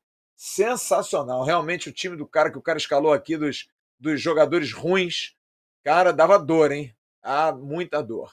É, Bruno Sampaio fala da réplica da camisa do Vasco que o Flamengo fez. Então eu vou entrar nessas, nessas brigas assim, não. Eles vão dizer que não foi, a gente vai dizer que foi e vai ficar nisso aí. É, boa noite, seu Flávio, seu Emerson, seu Jean. Boa noite aqui em Magé. Magé é Vasco, Rafael Ferreira. Não precisa ser o Rafael. Mandar tanto seu assim, não. É, quem mais está mandando mensagem? Rapaziada mandando mensagem, 21 e 2. É, Yuri Porfírio, Flávio dos Emprestados, quem volta para o Vasco? Não vamos falar disso agora, não, irmão. O campeonato nem terminou ainda. Francisco Ribeiro Lins, São Paulo, grande abraço para São Paulo. É, Francisco Cristiano, Valdir Papel, Eraso e Chaparro. Tarcísio, BSB, Brasília Vaz, grande abraço ao Tarcísio. Carlos Alberto Reis, Vascão 2 a 0 com dois gols de Verrete. É... Ellison Muniz, Jorge Luiz, zagueiro Jorge Luiz, cara. Jorge Luiz, não o Jorge Luiz, fazia zaga com, com Alexandre Torres. O Jorge Luiz com Fábio Braz. Olha, sofri demais com esse jogador. Pelo amor de Deus. Oh, Jesus, que Deus o tenha, que ele possa fazer bem a vida dele, mas como jogador de futebol me deu muita tristeza. Eduardo Quinto, boa noite, Flávio Quarto é o livramento de vez. Vamos lá, cara, se Deus quiser. Bruno Rodrigues, tá dizendo aqui, o pessoal tá sacaneando aqui, não é o Bruno Rodrigues do Cruzeiro, não. Parnaíba é Vasco, diz o San Daniel. Luciano Zanzoni, Tadic era a treva. Tadic era ruim demais, né? Yutun, cara, o Yutun depois virou lateral da seleção peruana, meia. Ele virou meia. O Trauco, aquele que jogou no Flamengo, era o lateral esquerdo, ele virou meia. Jogou Copa do Mundo de meia, cara. Deus me livre. Fábio Ramos, obrigado, irmão. grande abraço. Ivalnir Almeida, Belo Horizonte é Vasco. Amanhã estarei aí, Ivalnir. Criciúma é Vasco. Parabéns ao Criciúma, classificado para a Série A do Campeonato Brasileiro. Aliás, parabéns ao Vitória, do goleiro Thiago Rodrigues, que venceu o Sport Recife. E o Sport vai continuar na Série B, né, cara? Esporte, hein? É... Quem mais está mandando mensagem aqui? Uh, Fábio Ramos, Deian Santo, Leandro Wagner, que lembra do Eli Tadeu. O Eli Tadeu não era tão ruim assim, não, cara. O Dir Almeida, muita gente mandando mensagem aqui. Quero agradecer a mais de 5 mil que participaram conosco. Está aqui o Kleber José de Souza Campos.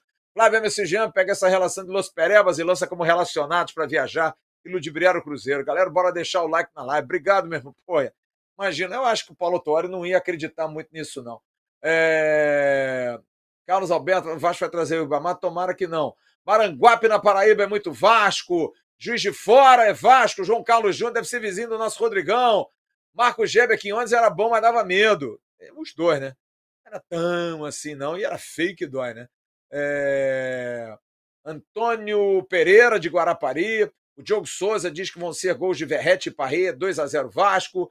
É... Elelson Muniz, muito obrigado pelo carinho. Rapaziada, 21 horas e 5 minutos. A gente vai encerrando a nossa tradicional live de segunda-feira. A gente vai estar viajando amanhã às 9 horas da manhã para Belo Horizonte, chegando à tarde na capital de todos os mineiros. À noite, à tarde já vai ter um boletim a ver. A gente vai tentar gravar até da estrada aí com o resultado do julgamento do Verrete, informações e também um pouco da delegação que vai viajar amanhã para Belo Horizonte, faz esses dois jogos decisivos fora de casa em Belo Horizonte e em em Curitiba. É bom lembrar que o Vasco, a última vez que saiu para jogar dois jogos fora, contra Goiás e Cuiabá, trouxe quatro pontos. Quatro pontos, para mim, já daria ao Vasco a classificação tranquilamente na Série A. Ganhando do Cruzeiro, empatando com o Atlético, ou ganhando um, empatando o outro. Eu acho que o Vasco já fica aí bem, bem apertado para conseguir a sua classificação, a sua manutenção na primeira divisão. Então amanhã a gente vai fazer já à noite, direto de Belo Horizonte, o nosso Avenils, provavelmente mais cedo, porque amanhã tem jogo da seleção brasileira e concorrer não dá, o jogo é 9 e meia. A gente deve fazer um news de 8 às 9, um news rápido com notícias, informações, de repente a presença de algum membro, a gente vai pensar nisso. Vamos fazer o boletim a ver também, com informações no meio da tarde, talvez até da estrada, a gente traga essas informações.